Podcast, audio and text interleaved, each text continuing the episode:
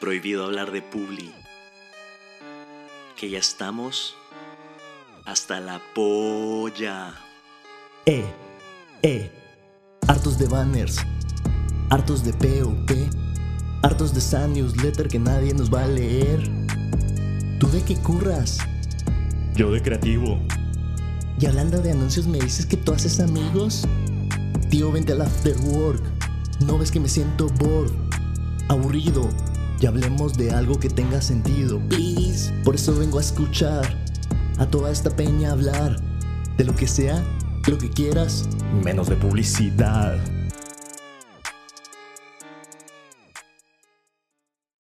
Bienvenidos y bienvenidas a Prohibido Hablar de Publi. Hoy os traemos a un podcaster del sector que ha sido nuestro muso para poder crear Prohibido Hablar de Publi. Tito Rocha. Venga, eh, ahora sí. ¡eh! Todo el ruido del mundo. Es como ¿Qué tal? ¿Cómo dijeron, qué pesado este tipo que habla solo de eso, vamos a hacer algo para que nadie hable de eso y ya está. Sí, sí, o sea, es que qué mejor persona que tú que has entrevistado a todo el mundo hablando de eso en plan, deja, a ver si puedes. Venga, te retamos. A ver, a ver. Es el reto, es el reto. Pero ¿cómo es, cómo es la cosa? Al final eh, vamos a llevar una cuenta y si tú o yo perdemos un punto y al final nos debemos esas cervezas, ¿o no? Así Eh, funciona. no, el tema, o sea, el tema es que nosotros estamos hablando y joder, que sea algo que no estés pensando en ello, ¿no? Porque si no, ¿quién te lo voy a tener que pagar yo todo? No, no, no. Entonces, luego, al final, ya cuando edite, pues ya es como, "Oh, has dicho no sé qué, y también no sé cuánto. Y yo he dicho 15 veces, eh, mm, no sé, ¿sabes? Otra cosa. Claro, Entonces, claro. hago el recuento y ya, eh, pues no sé, se pagan, ¿sabes? Por Bizum. Bueno, dale, Venga. empecemos. Vale, pues, vale, pues ahora te toca un poco presentarte a ti. Antes de empezar, ¿cierto? Bueno, eh, soy, soy Tito Rocha, mm, soy guatemalteco y trabajo como copy en David, Madrid. Y, nada, tengo un podcast que se llama Haceme la campaña y estoy muy feliz de estar aquí y ya está, ya está. A partir de ahora está prohibido hablar de Publi, ¿no? Muy bien, muy bien, muy bien. Sí, o sea, el tema es que si queremos hablar de tu podcast, mm, no lo podemos nombrar, ¿no? Porque, en fin, o bueno, sí que podemos, pero ya sabemos lo que pasa. Lo que quieras, no sé tu labor de investigación a dónde fue. Yo, yo he escuchado el podcast este y, y eres muy buena investigando, estoqueando y eso, entonces me, me gusta. sí, me sí. Está muy bien. Mm, vale, pues empezamos. Bueno, la verdad es que lo primero que hice fue meterme en tu Instagram y estaba todo vacío. Y dije, madre mía, hijo, lo que me has hecho. Te la, te la- te la hice muy difícil. No, el- es que, ¿sabes qué es lo que pasa? Que, que yo, a ver, desde, tenía contenido que desde el 2018 no actualizaba y, y dije, no, ya está. Porque yo antes de este mundo innombrable, hubo una etapa en que me dediqué al diseño de modas. Eh, yo tenía un proyecto en el que, a partir de la poesía que escribía, diseñaba piezas de moda, más específicamente me dediqué a los chalecos, en el que era básicamente yo escribía y, la, y guardaba como la canción que estaba escuchando mientras escribía, luego me iba a la tienda de telas y volvía a escuchar la canción, leía el poema y empezaba como a imaginar, va, esto es tal color, tal tela, no sé qué, y así empezaba a formar los diseños de chalecos. Entonces fui sacando como colecciones así de tres en tres, ta, ta, ta, ta, ta, y esa etapa llené mi Instagram de, de mucha fotografía como de, De moda. chalecos. Ah, vale. De chalecos. Fotografía de moda. Eh, era una época que colaboraba mucho con fotógrafos, con gente que hacía, eh, no sé, como mo- modelos también. ¿Y qué pasa? Que yo lo tenía hasta hace dos, tres meses y dije, bueno, ya está, ya, qué pereza tener lo mismo, si ya no es a lo que me dedico, así que... Pero, pero una cosa, si son chalecos, este año se han llevado los chalecos. Es que lo has hecho mal, ¿no? ¿Cómo? ¿En, qué, en qué- en qué sentido? ¿Que, ¿Que este año es como el año de la tendencia o qué? Sí, sí, sí, sí, o sea, han sido tendencia, jolín, eh, por todos los lados, todos chalecos. Yo es que como ya no sigo la moda y eso, pues no, no me he dado cuenta, pero, pero sí, no, no sé, esto Mierda. fue- Esto fue, esto fue antes de descubrir lo que, lo innombrable y que ahora me gusta mucho hacer, entonces eh, los, lo solté, ¿sabes? Es algo que disfruté mucho en su momento, pero, pero lo solté. Entonces, esa es la historia de mi feed que está vacío. Y hay gente, hay gente que me escribía, ¡buah! Borraste todo, se vienen cositas. Y yo, Bueno, no, o sea, Bueno. perdón que te, que te baje la expectativa, pero no, o sea, solo ya está, ya. Igual los... pero, eh, pero, por ejemplo, ¿cómo, ¿cómo llegaste a eso? Porque, a ver, yo puedo ir a una tienda, comprar telas y luego no, no, o sea, no me puedo hacer ni una bolsa de basura, ¿sabes? O sea, ¿tienes algún tipo de formación o cómo lo hiciste? Tuve, a ver, si vamos como un poco atrás en mi historia, em, yo en, en realidad estudié en la Universidad de Ingeniería Industrial. Yo, bueno, o sea, me metí como ingeniería industrial porque dije, bueno, esto tiene mucha salida, mucho trabajo y mientras encuentro lo que me gusta, voy a hacer esto. O sea, tipo, hago esto la carrera y, mientras voy como viendo por aquí y por allá a ver qué me gusta hacer de verdad, porque creo que eso sí, desde que estaba en el colegio tenía como eso de quiero buscar lo que me gusta y quiero hacer lo que me gusta. Entonces, cuando terminé la carrera, eh, todo bien y así, pero tuve como una etapa en que voy a encontrarme que no me gustaba ese mundo como corporate de las multinacionales, desde el lado como comercial. Y entonces dije, bueno, voy a ver qué, qué tal. Y tuve la suerte que, que encontré un trabajo eh, en una empresa que, que se llama Saúl, en Guatemala, que se dedica a gastronomía y a moda.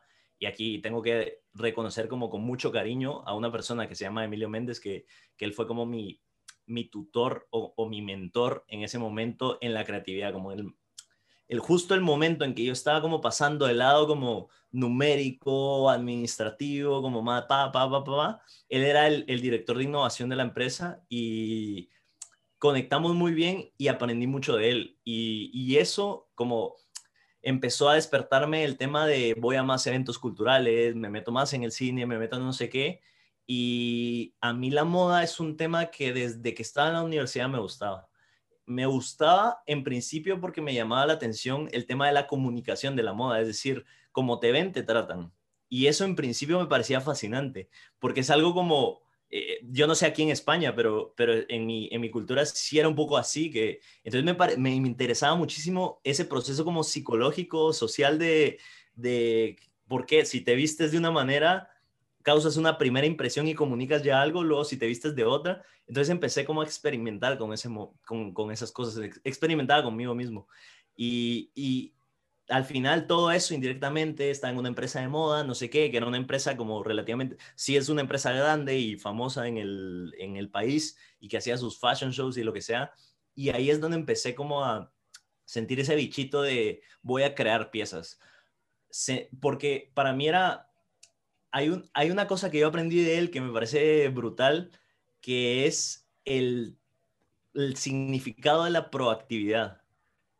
Él decía, proactividad es asumir la responsabilidad de que las cosas sucedan. Y me pareció brutal. O sea, y yo con ese mindset decía, es que yo no necesito haber estudiado diseño de modas, yo no necesito tener habilidades manuales, Pero, gráficas. pero por ejemplo, em, tú cogiste la aguja y te pusiste a coser.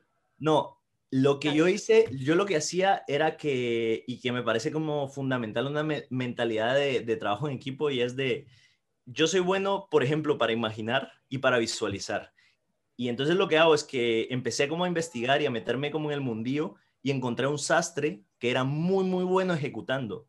Entonces yo lo que hacía era que visualizaba las cosas, seleccionaba las telas, le, le dibujaba bocetos de mierda así malísimos y le decía, eh, yo creo que esto aquí, aquí, aquí, acá. Y él, con un craft finísimo, hacía las piezas realidad. Entonces, siento que eh, es un proceso también como bastante bonito el darte cuenta que uno a veces se pone limitaciones de, dices, no, es que si, es que yo no soy experto, es que yo no estudié esto, es que yo no sé, pero, pero cuando, cuando entiendes que el tema de la creación es un tema en equipo, un tema en yo soy bueno para esto y tú eres bueno para esto y hacemos esto. Entonces a mí, por ejemplo, luego, una cosa que sí se me daba era el tema como de, la, de las relaciones públicas, ¿sabes? Como de hablar con la gente, de ir, eh, conseguir como patrocinios, de conseguir sitios para hacer un fashion show. Eh, tenían muy buenas relaciones y una amistad con, con, con la agencia de modelos. Entonces, eso, eso es el, el, el tema, ¿sabes? Y Hmm. luego sí que es cierto que yo me metí en, el, en un curso de sastrería y estuve el primer semestre, pero mm, no, no terminó de, encantarme el, el tema de, de yo ejecutar, ¿sabes? Como no me gusta tanto eh, ponerme que lo puedo hacer y que por mentalidad, si toca hacer las cosas, las hago, pero no es como lo que más disfruto. ¿Sabes que hay personas que dicen, wow, a mí me encanta como armar cosas, no sé, como ver las cosas, no sé qué? No, o sea, sinceramente, a mí me gusta imaginar cosas y, y moverme como sea y hacer equipo con la gente para que las cosas sean realidad. Pero el tema de la coger la aguja y esto no es Ah, algo sí, que, no. que disfrute tanto. Ajá. Y, y, por ejemplo, cuando dijiste que experimentaste mucho en el mundo de la moda, o sea, a nivel qué, ¿cómo? No, O sea, algo súper diferente, rollo. Tampoco, tampoco era algo tan dramático y, y para que entiendas un poco el contexto, eh, vengo de un país que tiene una cultura muy conservadora, pero muy, muy, muy conservadora. Entonces, eh, ya el hecho de, de que te vestías un poquito diferente ya era algo que llamaba la atención. Entonces, no te digo una experimentación de eh, transformación física ni nada, ni mucho menos, sino simplemente es eh, a lo largo de la carrera busqué como muchas prendas de ropas distintas, pa, pa, pa, y las usaba, y muchos colores, o sea, siempre me he vestido, o sea, no, se nota ahora, pero digo, siempre me, me he vestido muy colorido porque me, me, gusta como el color, me gusta la vida, eh, y, y a eso me refiero, no tanto, simplemente a salirte un poco a la norma, un poco a eso. A mí me recordaba mucho a Barney y cómo conocía a vuestra madre, ¿sabes? En plan, siempre... Buah, me encanta la serie, me encanta. Es que, eh, o sea, eh, tú te has pasado, por ejemplo, la cuarentena en pijama o en, o en chaleco. En plan, es que yo no, no podía parar de imaginarme en plan súper arreglado ahí, en plan, voy a trabajar, vale. Ojo, ojo que yo tengo una pijama que es como la de Barney de... Y a mí me da un montón de risa porque una vez alguien de mis amigos la vio y yo digo, no, no jodas, no sé qué. Pero yo sí tengo una pijama de esas que es así, botones, ¿sabes? Como pantalón. Y todavía la tengo y la tengo. Pero yo qué sé, de la nada apareció... Tampoco es algo que yo diga, yo no compro pijama conscientemente, sino de la nada la tuve, no sé por qué, ya ni me recuerdo. Pero justo encaja con esa personalidad como de usar cosas así raras, yo qué sé. ¿Y tienes alguna, alguna prenda que tengas un amor-odio? Por ejemplo, yo odio, odio, pero claro, tú llegas a casa y que te pone, vale, sí, igual el pijama de, de Barry, ¿no? Pero es que las, o sea, las zapatillas de estar por casa son tan feas, pero a la vez digo, mira qué confort, o sea, mira qué cosa más fea, no sé si se ve, o sea, es espantosa, pero mmm, no yo sé. te enseño, es como... te enseño las que uso, a ver. O sea... Eh, no, no es... Son unos crocs, ¿sabes? Sí, Eso es lo que sí. uso para estar por casa. No sé, a mí me parece espantoso. Súper cómodos, súper cómodos. Ya. No, no, no tengo, no tengo algo como...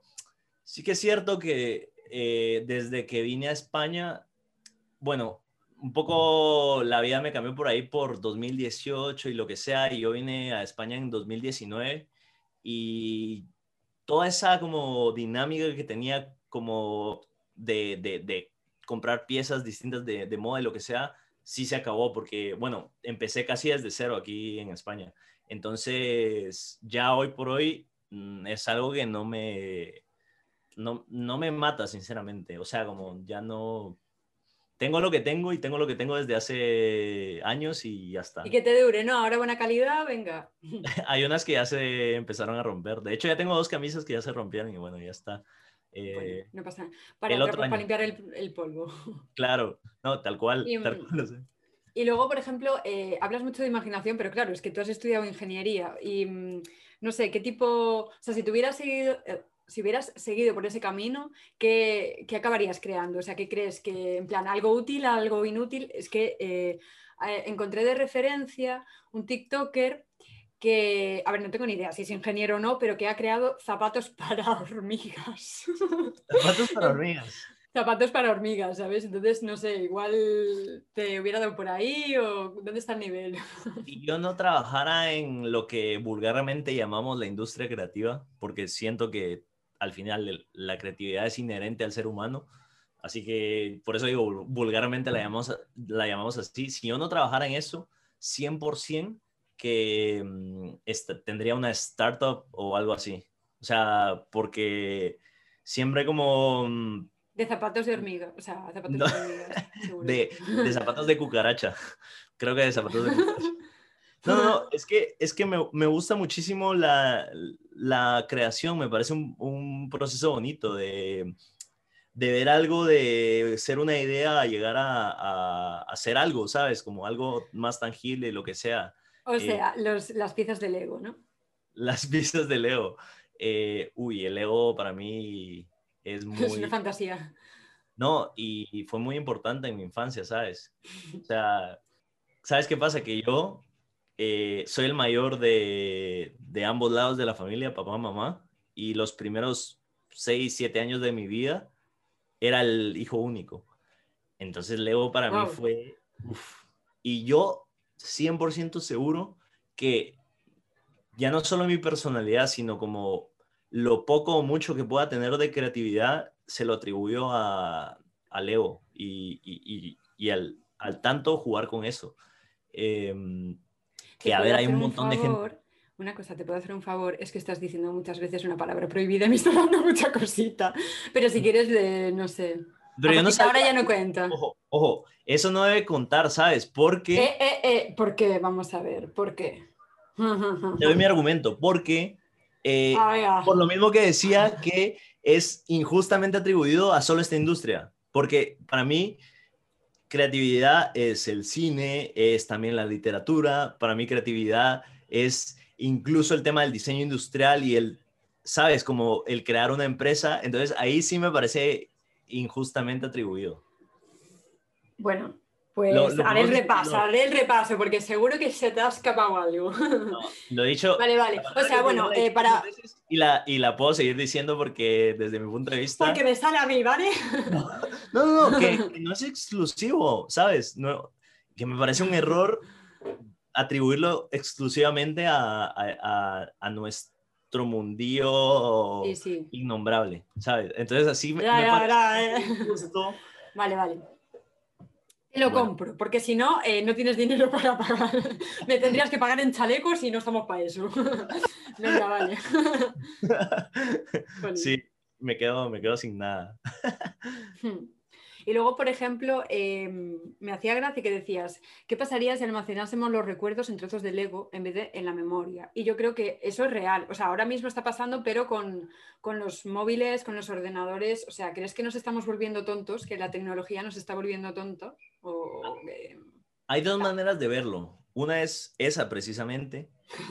y, la, y la otra es eh, desde el punto de vista de la eficiencia que aquí nos metemos en un tema polémico porque a veces la palabra eficiencia nos suena, uy, uy, eficiencia, dinero. Pero aquí no está prohibida, dila, dila muchas veces. Bueno, eficiencia, eficiencia, eficiencia, no, no. no, no, no. Eh, más eficientes en qué sentido? En el, el, otro día justo teníamos una conversación con mi compi de piso que eh, alguien decía es que llevaba mucho tiempo a dos velas. Entonces, esa expresión, empezamos a discutir de dónde creen que viene la expresión estar a dos velas. Y para, para el que escucha este podcast que no sabe lo que significa, es estar con uh, un poco de precariedad en cualquier sentido, ya sea económico o sexual. Entonces, este, esta persona obviamente lo decía a nivel sexual y empezamos a discutir de, bueno, ¿qué significa estar a dos velas? Y digo, bueno, nos metemos en Google y lo buscamos y ya está. Y, y, y, uno decía, no, que los barcos, no, que no sé qué. Y la historia era básicamente que estar a dos velas es una expresión que parte de que cuando en las iglesias terminaba, eh, bueno, la misa, eh, cualquier rito de, propio del catolicismo. Satánico. cualquier rito satánico. eh, terminaban como apagaban las luces básicamente, pero lo que dejaban eran dos velas en el altar. Entonces, como daba una sensación como de, de, soledad, de pobreza, lo que sea, de que ya, ya no hay abundancia y es una expresión viejísima que viene de eso. El caso es que mi compi dice, wow, es que ahora con Google es como, wow, qué pereza porque lo buscas y ya está la respuesta. Antes, pero la, la duda, un, una duda, ¿y cómo llegó a ser de tener dos velas delante, estar solo, precario y todo lo que tú quieras, a que sea algo sexual? Bueno, tampoco es que pudieras hacerlo, ¿no? Pero de un sentido al otro. Lo que, lo que yo he leído y a mí me hace mucho sentido es, o sea, inicialmente era más de um, como precariedad monetaria o de recursos. Pero si tú relacionas a precariedad de no tengo dinero a no tengo acción sexual, hay un... sí Ya que hay un es un ciclo mental, ¿no? pero tú sabes que, que, que la sociedad lo fue como transformando a eso y ya está. Ya, ya, ya. A mí, a mí me hace sentido, ¿no? Eh, tengo escasez de acción sexual. Eso, eso, esa es la definición ahora de estar a dos velas.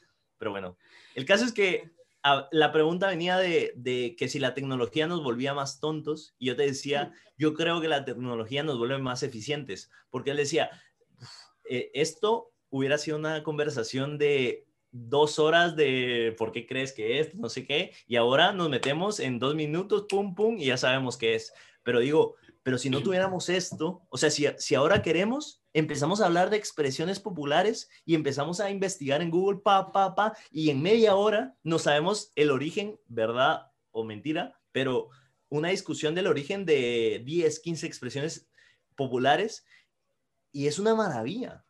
O sea, para mí es una maravilla la tecnología. Yo, yo no siento que, que sea que nos volvamos más tontos. Y, y esto, por ejemplo, digo, mi papá es una persona que tiene una memoria increíble, una memoria que ya quisiéramos tener todos. Y es una memoria que ni yo tengo y nunca voy a tener. ¿Pero por qué? Porque esto es como, el cerebro es como las computadoras, que tú tienes un- una memoria tope, ¿sabes? Entonces, ¿qué pasa? Que en vez de usar tu memoria, tus gigas de memoria para almacenar ciertas cosas, los usas para el procesamiento. Entonces, a mí no me interesa aprenderme de memoria, te estoy diciendo un ejemplo, pero no es tan funcional aprenderme de memoria todas las capitales del mundo porque es un skill que en el futuro no voy a necesitar. Porque me meto a Google y ahí están. Entonces, por eso también creo que la educación tiene que evolucionar, no tanto eh, eliminar el tema del enfoque de, de la memoria, de memorizar cosas. Los exámenes antes eran como, tienes que memorizar las capitales, tienes que memorizar la historia, tienes que memorizar todo. No va de eso, creo yo. Creo que va más de aprender a utilizar la información.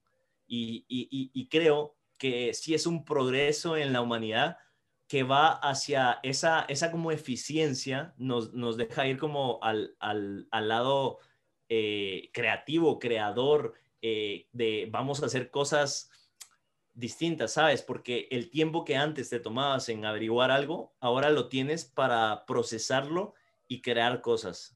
Eso, es- eso es lo que creo de la tecnología. Estamos hablando de Dios. Em, pues no sé, para mí era más sencillo decir, no, tengo memoria. No, es que la tecnología y poner la excusa, ¿sabes? Porque yo en mi vida he tenido memoria, pero bueno, no sé. No pasa nada. Me fue a la mierda, lo siento. Pero, pero luego, por ejemplo, sí, ya estoy, va. Pero luego, em, por ejemplo, tú mantienes, es que, no sé, yo por ejemplo utilizo Tipex, eh, sigo teniendo 1500 libretas, eh, ¿eso ya te has vuelto una persona tecnológica y del futuro? ¿O, o sigues manteniendo el papelín? Yo, yo creo que depende no tanto de, de si eres tecnológico o no, sino de la personalidad o de cómo, cómo te sientes cómodo, cómoda. Porque, por ejemplo, en mis procesos, yo sí que soy una persona que utiliza mucho la computadora. O sea, como que tengo, tengo una aplicación para las tareas que me falta hacer o que quiero hacer. Eh, y para, es la misma que uso para ir al súper, donde ahí apunto todo lo que me falta ir a comprar. Eh, luego, cuando quiero escribir cosas, pensar cosas, lo que sea, eh, de cualquier naturaleza, eh, soy como, me siento como más fluido con la computadora. Para mí es más fácil escribir en la computadora, en un Word, pero eso puede ser un tema generacional, ¿sabes? O sea, para mí es más fácil y más fluido. Si, si yo, a mí sigo escribiendo poesía, me nace escribir un poema, me es mucho más fácil en la computadora que en un cuaderno. O sea, yo el Joder, tema... es que, o sea, para ti el apocalipsis sería que se jodiera toda la electricidad. y te plan, "Ay, no papel. ¡Buah! Madre mía. Pero para ti, para, para ti no, para ti, o sea, ¿tú, ¿tú Mm. cómo eres en ese sentido? ¿O qué? O sea, yo, ne- yo lo escribo todo, luego, por ejemplo, eh, si hay que escribir, no sé, mm, siempre, a ver, yo cuando estudiaba en la carrera me hacía, eh, o sea, como si fuera CSI, ¿sabes? En plan, pegar papelines, organizarlo, moverlo y, no sé, mis, mis amigos me decían, joder, porque no llegas al techo, ¿sabes? O sea, ¿qué, qué- qué- qué estás haciendo? no sé, es un poco creepy, pero yo necesito papel, ¿sabes? Pero es lo que te digo, yo, yo creo que más que generacional es de personalidad. Y de, Mm. yo qué sé, lo Bueno, que- también soy hija de maestra, ¿eh? Entonces el papel siempre estaba en casa. Bueno, No sé si cuenta, oye, yo qué sé.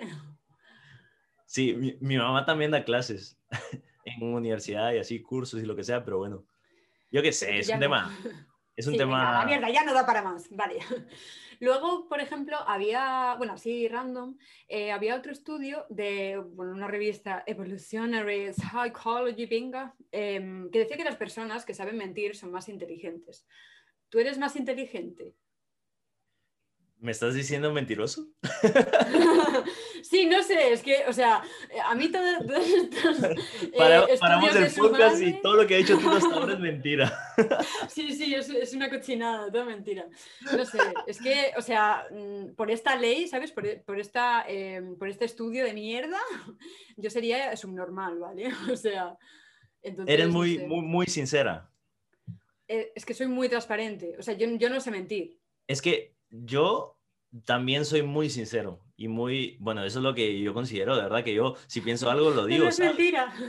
Yo- si yo pienso algo lo digo. O sea, pero más sincero de tipo, pero es que no, no hay nada que esconder, como que, ¿sabes? Como No, pero esto es que Esto si es la tú tienes la capacidad de saber mentir, tú sabes mentir. Yo creo que si tuviera que hacerlo, podría hacerlo. Ay. Pero- Vale, vale. Pero es que es como, como, como actuar, ¿no? Como ser un actor. Es como te metes en el papel y ya está. O sea, no, no Ah, es que ya está, porque igual lo hago de- en la mierda, ¿sabes? Igual Eh, soy- igual, no, no, igual te da por ahí, porque como eres tan polifacético, también tocas la guitarra, ¿no? Toqué la guitarra cuando estaba en, eh, en el colegio, como un tiempo, pero ya no, ya nada. O sea, pero lo aprovechaste para, para algo, conseguiste bolos, fuiste tocar, o sea, tenías un grupo o algo. Conseguí aprobar la asignatura de música. bueno, yo eh, intenté aprender a tocar la flauta y madre de Dios. La O sea, flauta, imagínate. La, la, flauta, sí, la sí. estrellita, el trencito, todas esas. Si la sol, si la sol, sol, sol, la, la, si la sol. Todas esas. O sea, no. No, pero la música, eh, bueno, yo no sé si puedo hablar de cualquier cosa así random, pero Sí, claro, claro, sí. ah, la música es un área que me gusta y me gusta desde, desde el lado de escribir, de escribir em, letras. O sea, yo, por ejemplo, mm, me parece interesante ser letrista, ¿sabes? O sea, me, me, me- me gusta y cada vez que, que he tenido la oportunidad por jugar o por la escuela o por, por lo que sea de escribir las letras de una canción, me, la- me lo disfruto un montón. Pues nada, mira, para el año que viene escribes la de Eurovisión. Así a tope. no sé. Eh, y, pero te molaría, o sea, es algo que, que dirías, joder, pues, pues igual me hago un grupillo ahí que. Sí, es algo que yo haría con gusto. O sea, como proyecto paralelo, pero de, no, de hecho, por ejemplo, antes de venirme a España, hicimos un proyecto con un amigo y tenemos un par de canciones, luego te las paso. Y me gustaba, me gustaba bastante, o sea, me gustaba como el proceso de escribir. Em, siento que es algo bonito, que al final se reduce a eso, a crear, a, al- lo que te decía, de, de me, me- me encanta ese Yo creo, sí, crear. sí, yo creo que después, o sea, como hablas mucho del proceso de crear, eh, en un universo paralelo fuiste Dios o algo así. y entonces. No, no, ni cerca. Yo creo que son intereses. Está, ¿sabes? Sí. Pues, a ver, ¿qué más? Ah, bueno, luego está el tema de las cervezas. Que, a ver, ¿cuántas cervezas has bebido a lo largo de tu vida? Porque tú has contabilizado en tu portfolio. La- las tengo. Eh, ¿Ves? Eso, esa palabra tengo sí que ha sido prohibida. esa- Uy, vamos. Toma, vamos. Te voy a enseñar. Hay, hay una app que se, se llama OnTap, que ahora la estoy cargando. Vale. que es eh, donde tú te pones a registrar todas las cervezas, que ahora mismo, que de hecho, por ejemplo, las que he bebido esta semana no las he metido en la app, pero si, si las que están en la app son 519 cervezas distintas. Eh, a ver, a ver, esta, a ver, que no sé esa ya la he probado, esa ya la he probado. Sí, sí, sí. Eh, esto es lo mejor del mundo. eh. O sea, esta cerveza es la hostia. ¿Es tu Mira, favorita? ¿cuál es? Uf, A ver, dentro de Estrella Galicia es la hostia. Y no sé, por ejemplo, a ver, tampoco es que, o sea, yo lo más random que he probado en cervezas ha sido cerveza con, con whisky. O sea, en plan, ¿what? No sé. Uy. A ver. Mm, Pero literalmente, literalmente la mezcla de una cerveza con whisky o una cerveza que tenga No, no, gusto que a tenga whisky. whisky. No, Que no, que tenga- tenga whisky. Eso sí lo he probado, que tenga gusto a whisky sí lo he probado. O a ron o a tequila. Pero eso es porque el proceso de, de- de fermentación lo hacen muchas veces en barricas de whisky, de tequila, de ron. Entonces, es la que en inglés le llaman barrel aged, que las dejan, yo que sé, una, una cerveza roja, una red ale, la dejan en una barrica de whisky durante X tiempo a fermentarse. Y entonces cuando tú la pruebas, dices, uff, este gusto de whisky, no sé qué, y a mí me encantan esos. Me encantan las que tienen esos gustos como a otro licor. No sé, me, me parecen muy, muy, muy buenas. Joder, y a mí, por ejemplo, una que me apetece un montón, por favor, pero no puede ser, eh, una Guinness en Dublín bien tirada, o sea, en plan, de esto que tú dejas caer un céntimo y no se hunde porque es perfecta, o sea, increíble, pero es que, ah, Dios lloro, en serio, o sea, increíble, no sé. Esta, esta- estaría bueno también. A mí las, la Guinness, que es un estilo de stout, a mí las stout me encantan. O sea, la, hay, hay gente que no es de stout, eh, pero a mí me encantan. Las stout, las porter, las imperial stout son unas cervezas que es como mi, eh, ¿sabes? No sé, es, es mi estilo de cerveza. Sí que es cierto, yo justamente hoy estaba con una muy buena amiga mía y, y- y justamente hablábamos de eso, que hay cervezas que ahora que hay muchísimo calor en verano, que, que esto no pasa en Guatemala, porque en Guatemala tenemos como, de hecho, se le dice como el país de la eterna primavera, pero es que todo el año mantenemos como la misma estación. En cambio aquí es como invierno hay frío, frío, frío y en, y en verano mucho calor. Pero entonces el tipo de cerveza que te, que te apetece en, en cada estación es distinta. Y una stout para invierno es muy, muy, muy buena. Pero bueno, Ya no sé, es que hablando del tiempo, si te enseño el tiempo que hace aquí, de verdad. Pero que esto es mentira, que esto, mira, eh, esto eh, cuando dicen que mm, los catalanes se deberían eh, independizar, yo digo, chiquillo, vente tú a Galicia, ¿sabes? Porque Coruña eh, se despegó de Irlanda, no lo sabe nadie y ya está, ¿sabes? O sea, en serio. es Pero bueno, Reino no sé. Unido en España. Bueno, un poquillo, no sé. Pero bueno, que no, que no, que aquí hay o verano en julio o agosto o de repente en septiembre hace puto increíble y dices, ¿dónde estoy? sí, porque cuando llueve, por ejemplo, cuando no llueve en el resto de España, llueve en Coruña y cuando en el resto de España sacan siempre en plan lloviendo, eh, aquí no. O sea, aquí hace un sol que te cagas y nos morimos, ¿sabes? O sea, no 40 grados Madrid, pero en plan, ¿se puede ir más a la inversa? No lo sé, igual sí, pero bueno. En fin. Con eso del tema del clima me, me parece como muy interesante cómo varía de, de un sitio a otro. Yo en enero, ¿te recuerdas que hubo esto de la Filomena en Madrid? Pues Guay, ya ves. yo no, yo no estaba en Madrid, yo estaba en Huelva con un amigo. Y, o sea, me perdí, me perdí la nevada de la historia, ya está. Pues nada. Pues nada, Pero hubo un momento que me hacía gracia que, que mostraba, porque luego él me mostraba como los memes de Huelva y lo que sea, pero había un mapa como del clima y estaba todo España así, o lloviendo, o nevando, o con frío, no sé qué, y solo había un, un solecito en todo el mapa y era Huelva. Entonces, el- la misma semana de la Filomena, yo estaba así con un sol. Joder. Y eras el, el cabrón que iba subiendo en plan, bueno, sí, parece que hace un poco de nieve en Madrid, porque aquí no. Dios. Hicimos, sí, Y- sí que hicimos una, una historia de, buah, la nieve en Madrid, no sé qué, y era una montaña de sal, porque ahí tienen, ¿sabes? Salares en, el puerto y, y- y- obviamente la gente odiándome, lo que sea. No, pero a mí me hubiera encantado estar en la nieve. Me, me gusta un montón la nieve. Me gusta el frío. De hecho, yo siento que soy una persona más de frío que de calor. Pues nada, pues te vienes aquí en verano y lo gozas, ¿sabes? Eh, y por ejemplo, eh, tú que has est- estado en Barcelona o Madrid, ¿el cambio cómo lo llevas? ¿Fue para mejor o echas de menos algo? Mucha gente aquí me pregunta, tipo, ¿qué ciudad te gusta más? Porque es la típica pregunta de si viviste en Barcelona y en Madrid, te preguntan qué, qué- ciudad te gusta más. Eh, para mí es que son ciudades diferentes. Barcelona tiene una magia, una cosa que me parece interesantísimo, que es como esa mezcla de culturas como mucho más viva. Eh, el tema de la cartelera cultural también es más interesante, creo que es más alternativa y eso creo que mm, a mí personalmente me nutre bastante, que podías tener desde una exposición de fotos independiente hasta, por ejemplo, una vez fui a, a una convención de memes y éramos 300 personas, ¿sabes? En un, en un, foro así, 300 personas viendo una convención de memes, expertos en memes hablando.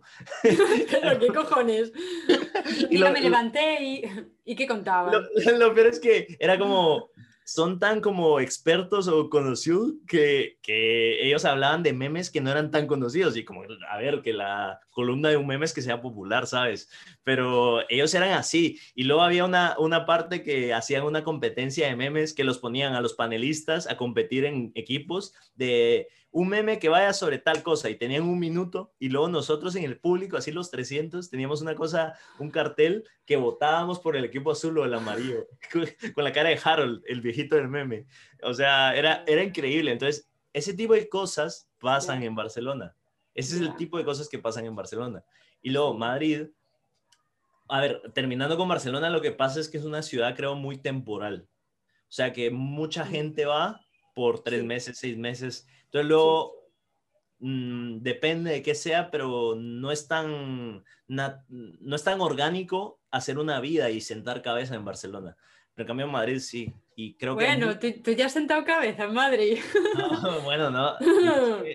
no es que haya sentado cabeza, pero me refiero a eh, tú vienes a Madrid y hay muchísima gente que viene como ya con otra mentalidad. A Barcelona hay mucha gente que va de Erasmus, que va de experimentar, de una vida, pero a Madrid mucha gente que viene a buscarse la vida y a, hacer una carrera. Entonces, eso genera una dinámica muy distinta. Y luego el tema como de la apertura, que yo aquí encuentro a muchísima gente de España, pero de todos lados de España, de, es muy, una ciudad muy abierta como yo llego y me integro a un grupo súper fácil y de repente paramos en el piso de no sé quién y no sé, o sea, es como muy... Y esa dinámica también me gusta porque siento que Madrid en ese sentido tiene como esa conexión con lo que nosotros de latinos conocemos de la gente, de la gente abierta, eh, de la gente cálida, de la gente alegre, de, de eso que, que probablemente hay varios países de Europa que, que no es que no sean cariñosos y lo que sea, pero que ciertamente son un poco más fríos, ¿sabes? En, en la mm. manera de tratar eh, las relaciones sociales. Entonces, eh, ¿qué pasa? Que yo estoy muy feliz en Madrid y estoy muy feliz en donde, en donde trabajo y lo que sea, y a nivel carrera. Por si te escuchan, ¿no? no, por si me escuchan. Eh, está contento, está contento, muy bien creo que para mí, para el tipo de persona que soy yo, sí me, sí me funciona la, la capital. Pero es que también yo no echo de menos la playa, ¿sabes? O sea, como que yo puedo ir a la playa una vez al año, lo que sea, y no me pasa nada. Eh, buah, buah. Claro, porque... Fuertes declaraciones. Fuertes declaraciones. no sé, yo, yo, yo, me muero. O sea, yo cuando estaba viviendo en Madrid y de repente iba a Barcelona, o sea, mmm, antes de llegar al agua me caía por un hoyo, en plan de ¡Guau, chaval! Me volvía loca y me estampaba. O sea, porque era como, ¡ay, humedad! Y se puede respirar y hay mar y hay agua, Dios mío. No sé. Para mí, o sea, que, que, que, sí que sí que me gusta Madrid, pero es que la playa es la playa. Es, vamos, como Dios, imprescindible, no sé. Pero bueno, eh, con, con, esto de, de, que nieva en Madrid, de que hay cambio climático, nunca se sabe. ¿Sabes? Igual se va toda la mierda y Madrid tiene playa mañana, no sé. sería... Qué miedo. No sería tan gracioso para algunas personas, pero para otras sí sería gracioso. Ya, ya, sobre todo teniendo en cuenta que si hay, si tiene que, que, irse a la mierda uno de los extremos, Coruña, tío, tiene buena cerveza, ¿sabes? Vamos a mantenerla. Otro lado, por favor. No sé. Sí, sí. Soy más como de montaña que en playa y creo que Así es, pero bueno, no sé. Pues a ver. Bueno, eh, llevamos un montón de rato hablando, por si no lo habías notado. Entonces ahora cambiamos un poco de dinámica, ¿vale? Ahora llegan las preguntas random, que es que hay como un número ahí y tú tienes que decir el tal. Y a ver, a ver 17. qué bingo te toca. 17, ya está. 17. ¿En qué película te gustaría despertar? Uy, qué buena pregunta. ¿Sabes una película que me que me marcó independientemente de que a la gente le guste más o menos? Es Gran Hotel Budapest. Mm. Y siento que yo conecto mucho con esa paleta de colores. Y no necesariamente, de verdad, o sea, muy Wes Anderson y lo que sea, pero no necesariamente despertar y vivir en esa historia, pero me parecería como interesante como, yo qué sé, vivir en, en ese mundo como de esos colores pasteles y lo que sea. Es como muy... O sea, Porque- eres una persona pastelosa, me estás diciendo. Sí, no. No. No, eh, te respondí con lo primero que se me viene a la, la- a la mente vale. y creo que es lo como la respuesta honesta Vale, siempre es esa. Pero quiero racionalizarlo. Es que nunca lo había pensado, nunca me había puesto a pensar como, Buah, ¿en qué película quisiera despertar? Es- Pero Eso, Pero eso me- no lo puedes, eso no lo puedes encontrar en Google. sí, eso, eso investigando no se puede. Es buena pregunta. Pero no, no lo había pensado y, y siento que responder con lo primero que se te viene a la mente creo que es la respuesta más honesta. Vale, otra, otra, otro número. Del 8 1 al 40. El 8. a 40. Eh, em, ¿Te estirparías una parte del cerebro para, te- para dejar de tener miedo? Es que hay, hay una noticia de un pavo que lo ha hecho, ¿vale? En plan, serio? sí, sí, o sea, él, eh, bueno, primero, eh, eh, ¿te estirparías una parte del cerebro para dejar de tener miedo? O sea, algo que tú digas, ¡oh, Dios mío! ¿Lo No. harías? no lo haría, es que no, es que a mí el miedo me parece eh, que algo, primero, que si es natural es necesario y segundo, que yo particularmente, mm, eh, no, es, no es por nada, pero sino, de, nuevo, creo que es un tema de personalidad, a mí el miedo no me genera, no me frena, no me genera nada, o sea, como... ¿Sabes? Como que yo soy una persona que, que me gusta un montón, vivo, vivo en, el, en lo que está pasando, en el presente, no me pienso mucho las cosas. Entonces creo que sería innecesario, si es como, pero ya está bien, o sea, el miedo creo que no, no es algo que me... Vale, pues este, este chaval, o sea, bueno, la fuente es Vice, ¿vale? Y entonces era un chaval que decía que tenía como mucha, eh, mucha ansiedad a la muerte. Entonces, eh, pues se quitó esa parte. Supuestamente, es que yo digo, estas noticias son reales, en serio. O sea, se quitó una parte del cerebro y claro, yo pienso, a ver, realmente el miedo también es lo que te mantiene alerta. Si de repente pasa un camión y tú estás en medio, ¡hostia, el camión! Y te quitas, ¿no? Y entonces este, este pavo que diría, bueno, no sé, no sé. Es que me parece una locura. Claro, es que el, el- el miedo te hace como ser precavido o lo que sea. 15. Em, no O sea, poder eh, beber cerveza o vestir tacones de aguja durante el resto de tu vida. Hostia, tacones, Uy, ¿no? No, No poder beber cerveza, o sea, a ver, O sea, pues andas de rodillas, de ¿sabes? casualidad, o sea, de casualidad esa pregunta me cae a mí. Uf, es que yo me imagino que vestir tacones de aguja sería incómodo hasta la mierda. Entonces yo creo que me acostumbraría a no beber cerveza. Es que, ¿sabes qué pasa? Que beber cerveza es el, o sea, me apasiona un montón el mundo de la cerveza, pero yo también creo que yo me adapto a lo que sea, ¿sabes? Como que si, es lo mismo como que te digan, ok, ahora sí que es cierto que hay muchas, o sea, hay opciones de cervezas gluten free y lo que sea, pero que de la nada te gusta un montón un producto y te digan por salud no lo puedes comer, es difícil al principio, pero bueno, te, te adaptas, ¿sabes? Entonces yo creo que aquí eh, primaría la comodidad de no usar tacones el resto de mi vida, ¿sabes? ya, ya, no sé. Yo qué sé, Bueno. me, me vuelco esa pasión a los vinos y ya está, ¿sabes? La desahogo en otra, en otra bebida. Joder, ya ves en Gin Tonics. Joder, vaya mierda pregunta, venga.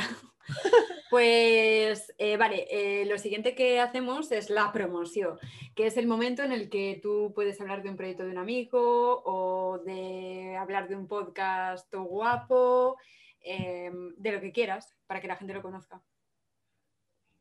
No estaba preparado para esa pregunta y eso que ya la había escuchado en tu podcast. Buah, pues da igual, no, eh, no, no, no, el no tiempo sí, que sí. necesites. Yo, em, hay un proyecto como personal de un amigo que se llama Brian, eh, que, que si puedo, o sea, como quisiera que, que, que, que, que lo, que lo apoyaran y que lo vieran en Instagram, que se llama un Brian más, pero con doble S, un Brian más, eh, porque él justo está empezando como muy, muy en las etapas iniciales de querer construir una carrera como, como comediante. Entonces me parece como muy... eh, se metió a un curso, está como empezando, ¿sabes? Como cuando uno empieza en cualquier carrera y lo que sea, y está generando videos todas las semanas. Entonces creo que, y yo conociéndolo y que de verdad lo veo, le apasiona un montón y creo que ayudaría un montón. A ver, que escúchenlo y véanlo y si no les gusta, pues ya está, lo dejan de seguir lo que sea, pero porque yo también soy muy así, como, a ver, si no te gusta no pasa nada, pero creo que sí. No, no, eres demasiado correcto. ¡Que os den! Así, sufrid. No pasa nada, aquí puedes decir lo que quieras. No, Menos no, no, no. palabras, eh, genuinamente, genuinamente siento que si, si a ti no te gusta, el- no te gusta y ya está, o sea, no pasa nada. sí, sí. Eh, no, que si tengo que utilizar este, este momento, este segmento, creo que está bien utilizarlo para él. Un Brian más, arroba un Brian más. Eh, U-N-B-R-Y-A-N-M-A-S-S. Y ya está. Vale, vale. Ya lo buscaremos, lo pondremos y le, le daremos ahí like y tal. Pues, em, no sé, esto ha sido todo. ¿Qué te ha parecido? Pues bien, relajante, tranquis, muy buena conversación. Te está dando la bajona, que ya has dejado de beber y ya te da la bajona, ¿no? Pero sí, mira, aquí está la copa también. Hay que beber, hay que beber, venga. ¿A ti cómo te ha parecido? Guay. ¿Quieres seguir hablando? Que yo soy... Sí, sí, o sea, a mí me parece que yo puedo estar tres horas más y tú sigues hablando y aquí hacemos edición 1, edición 2, no hay problema. A mí me das material, nada. Sí. Pero bueno, no, no, súper bien, súper bien. Tranqui y luego me pasas la cuenta. luego me pasas cuánto, cuánto se mencionó y Sí, ya sí, sí. está dicho y grabado que lo que tú pensabas que era ilegal no es ilegal realmente porque... Joder, ilegal, ¿sabes? Es ilegal en el programa y de Bueno, decir claro. la, pala- la palabra creatividad es como, uh, lo está diciendo, no, yo me refiero a creatividad en general, es que para mí la creatividad no es nuestra industria, es creatividad, es, es muchas cosas, entonces me y parece... el chulito este, que venga. No, me parece, me parece que sería injusto que me dejaras en bancarrota por algo que... no- Que no, que no, que no. Que aquí la pobre soy yo, de verdad. O sea, mira, el ingreso mínimo de Bizum es de 50 céntimos, ¿sabes? Y en la, en la entrevista anterior, eh, la chica, eh, bueno, le dije, ah, bueno, pues 50 céntimos tampoco me muero, ¿no? Y me dice, no, es que me da error. Y yo, joder, ni, ni 50 céntimos. Qué tristeza, joder. Así que nada, estoy a cero. Pero bueno, no sé. Pero bueno, no, nada, gracias María y, y cuando quieras de nuevo. Así que me la pasé bien, tranqui, hablando de lo que sea. Y como te dije, está buenísimo hacer este, este tipo de cosas y este tipo de espacios que creo que en, en nuestro innombrable sector hace mucha falta, ¿sabes? Porque qué pereza estar hablando solo de lo que no debemos hablar en este podcast. Ya está. Vale. Venga, pues muchas gracias. Despedimos. Chao. Adiós.